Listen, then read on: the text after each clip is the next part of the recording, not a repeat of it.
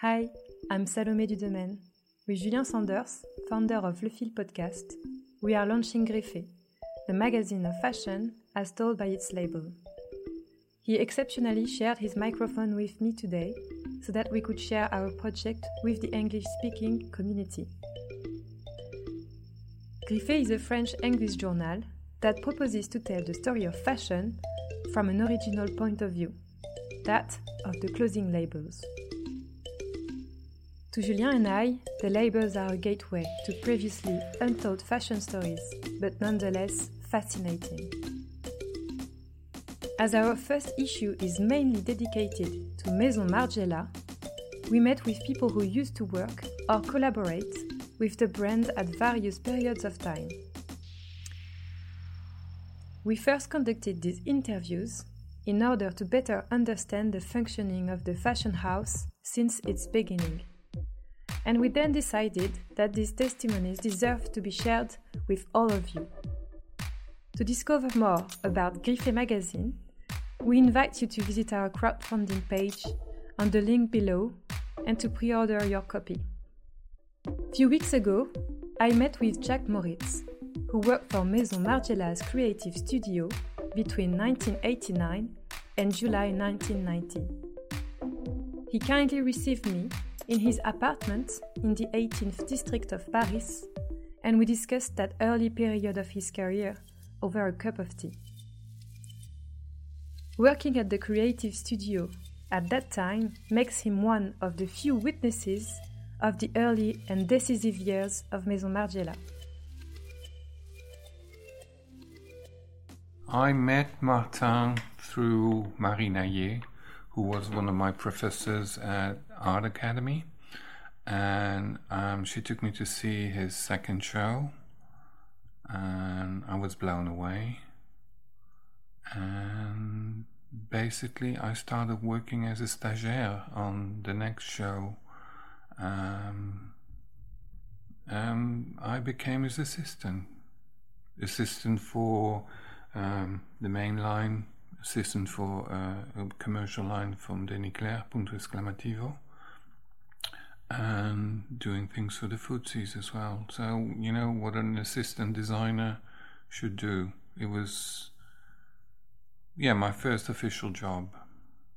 And do you remember your first day working at Maison Margiela? I remember very well. We were, uh, it was Rue Réaumur, and we were working, or the offices were part of an apartment, and the whole collection of the Terrain Vague was almost white, and Martin's Tabi shoes had to be painted white, and the heels had to be covered up in little white um, cloth and some of them had 1990 on it because he was a bit obsessed with the turning of going from 89 to 90. Mm-hmm.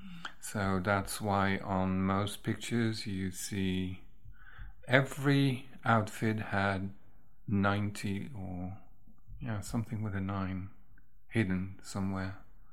You can see that on the pictures as well. That was my first day um, with Etienne uh, painting shoes.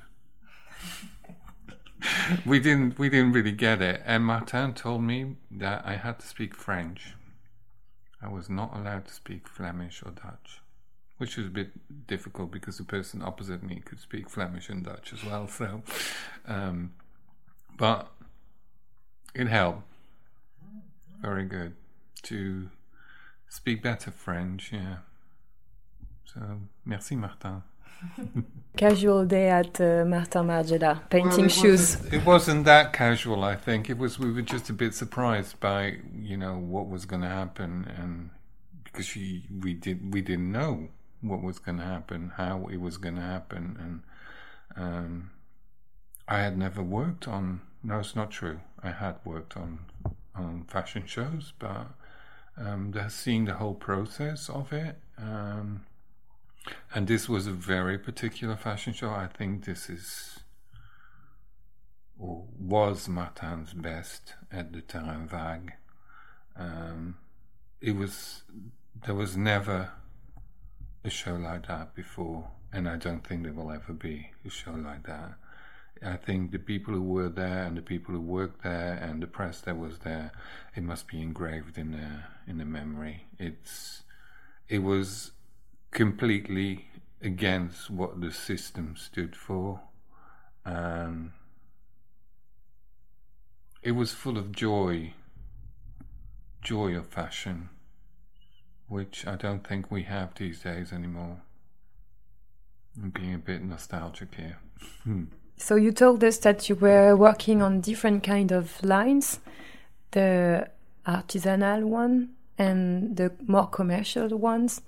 How how was all of this organized? How do you how was like a, a normal day? How what was the kind of task you had you had to do to produce those different kind of of lines and more commercial ones, more um, like homemade ones? The first thing was doing a production. I think that was the first artisanal production of um, the waistcoats made out of affiche um, because they were sold, and I remember doing them on my own, and it was a bit of a puzzle. It was a bit hard to to get them into shape and to find the material and then put the lining in there. Um, I remember I don't know how many there were, but they were all hanging on the ceiling. And Martin came in and said, "Oh, it's beautiful." It's... And it was a very, very beautiful sight, and it was even more stimulating when it, it, came onto the cover of Elle America. Yasmeen Ghauri was wearing the gilet with uh, a big Marcel underneath. Um, that was one thing, the artisanal, or we didn't call it artisanal, it was just, you know, things that had to be made. And from then it was, think, working on everything. It's, there wasn't, or there weren't a lot of people around. So basically you do what had to be done. And just, just do it. Uh, we would, oh, I would sit down with Martin. He would discuss his ideas and, you know, exchange and seeing things in a similar way, uh, working on the more, more, commercial line, Punto Esclamativo, doing prints and, you know, basically what you do to, to make a collection. It's getting inspiration, uh, find ideas, talk about ideas, execute them, um, going to the factory, fittings. I don't know. It seems it seems so normal now, but it wasn't then. It's um, it was very DIY, do it yourself, and yeah, jumping in where things had to be done. It was nobody had a perfectly defined role, and I think that was the fun of it as well. How many of you do you re recall there were at that time? There was, of course, Jenny, Jenny and Martin. There was Pierre, who was press agent. Um, there was Patricia, who worked with Jenny, and there was Nina, who worked with Danny Claire, and there was me. So we weren't, and then there were stagiaires, interns for bits and pieces, or that's it. It was it was very very small. It's but it was I think it was fun to work like that as well. I learned, or what Martin made me see was the fact that with a small team you can do a lot, and with not a lot of money, you can go very far. So, yeah, it was a very good lesson to use later on in my life when I started doing my own collections. A very good lesson, yes. Do you mean that there are some uh, things you, you wanted to reproduce and some you didn't want to, rep- to reproduce in your own company? No, it's it's you know making or starting on your own um, with not a lot of money. You know, these days it's money machines, but it gives a certain freedom as well to be able to do things with not a lot of money. You had to had to be creative in a certain sense, but you had to be creative financially and trying to find other solutions for things that you know these days have become so common. You know, yeah you win a scholarship or you get invested by a big company, they weren't there. Apart from the ANDAM. That was it. So yes, it it was it was a good school. I think it was a good school in a sense as well, coming out of art academy and not being pushed into a very very corporate structure. Um, I worked for a corporate structure afterwards, and that was absolutely not my cup of tea. So it's it's good to see different things and have different experiences. Yeah. So you told us a little bit about that collection you worked on when you arrived with the paper corsets. Can you explain a bit more the process of that, um, of the makings of those corsets? Well, one day uh, Martin came in with a roll of, you know, affiche paper from the metro on his arm, and I'm not sure if he made a, the first one. I, I'm I'm I'm not sure, really sure how it how we got to that. I think we tried different things. There were two versions of it. There was the waistcoat, and there was a sort of body plate thing with elastic crossed in the back. Um, it was more of an image thing, but it fitted in with all the rest because you know there was plastic garment bags and um, and filet that kept everything together like a wet look thing. Uh, there were unusual materials, and it, it just it just fitted in. I don't know. I don't know exactly how it came or how we we we came to it. It seemed like normal. Um, and as I said before, it was put into production, small production, handmade production. So you could call it um, a couture waistcoat. Um, and I remember we shipped them because it was all, it was like, it was made on a stockman, so it had a, a certain shape. They were hand lined. None of them were identical so that was beautiful as well. And they were all shipped in boxes of a certain size with papier de soie, white papier de soie in interior, closed like I don't know. It had something like a a surprise package mm-hmm. that would arrive. You know, something very delicate, and it was it was hard, but there was delicacy to it. Yeah.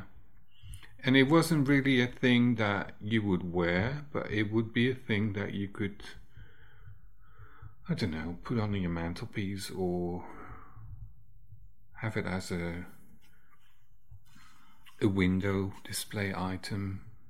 Uh, I think I, I think it was good to actually commercialize those things and make people see that. Uh, clothes could be made out of anything, basically. Yeah. Answers the question. I I think many people that know the work of Margiela was like where, where those clothes actually sold, where they're actually worn, and that's an example of one of them. And that's answering a bit that question, I believe. For I think I think it all started off. What came afterward, the la collection artisanale I I wasn't involved in that because I left before, but um, uh, yeah, to have it wasn't very usual to have a an artisanal collection made by a brand, and it was limited edition as well. Um, special things. Um, I think people even these days would react to it in a very positive way. I think it's we've all become, or we fashion has become so mass marketed and all the same, and it all looks the same. It all has the same price, obnoxiously expensive, and it by those kind of things, Martin showed that with three times nothing, you can do a lot. So you just told us that you you left um, after. So I you after a year. I left after a year because I couldn't really live off what I was earning, and um, I had to move had to move on. So uh, it was a good experience. It was I I always saw it as an investment as well, and um, I'm glad I I worked for Mata Margiela during that period because it opened up a lot coming out of art academy it it was a bit of a continuation before going into other companies where there was a complete different mentality um, less freedom I do think freedom is, is important. Don't give people restrictions, let them do, and then bring it back to where you want to take it. I've I've learned that as well. Maybe I should think more about it and things will pop up in my mind that will be a good vision for the future or for future companies to start off like that as well. What happened to little structures and mini budgets? Why can't we do things like that these days anymore? Um, and give people a chance. I think everybody deserves a chance in this business. So. And I think there's even more creativity when there's not a lot of money because you start thinking about things differently, see things differently. Of course, you need more money at a certain point when production starts working and you have to start financing, but still, um, I think these days solutions can be found. I think integrity is something very important as well, and I think Martin's been very integral towards what he did and the mentality. Um, I find that Martin's product or Martin's vision is still new. Any show you see these days, there's always something that pops up, and even if you see the clothes from that that period when I worked there, my mom has a jacket and two skirts. She put on the pocket on the jacket the other day, and it it's still it's still modern. It's contemporary. It's and I think that's very strong if you can do it that way. Clothes that don't age with time and you can pull out of a wardrobe and put them back on and still look modern and contemporary. Yes, then I think a lot of people will be willing to pay a certain price for a garment. I think there's a, too much crap on the market these days. Maybe I should stop with that. Thank you very much, Jack. You gave us a lot to think about to face what's gonna what could probably be fashion in the future if we if we are willing to give it a chance.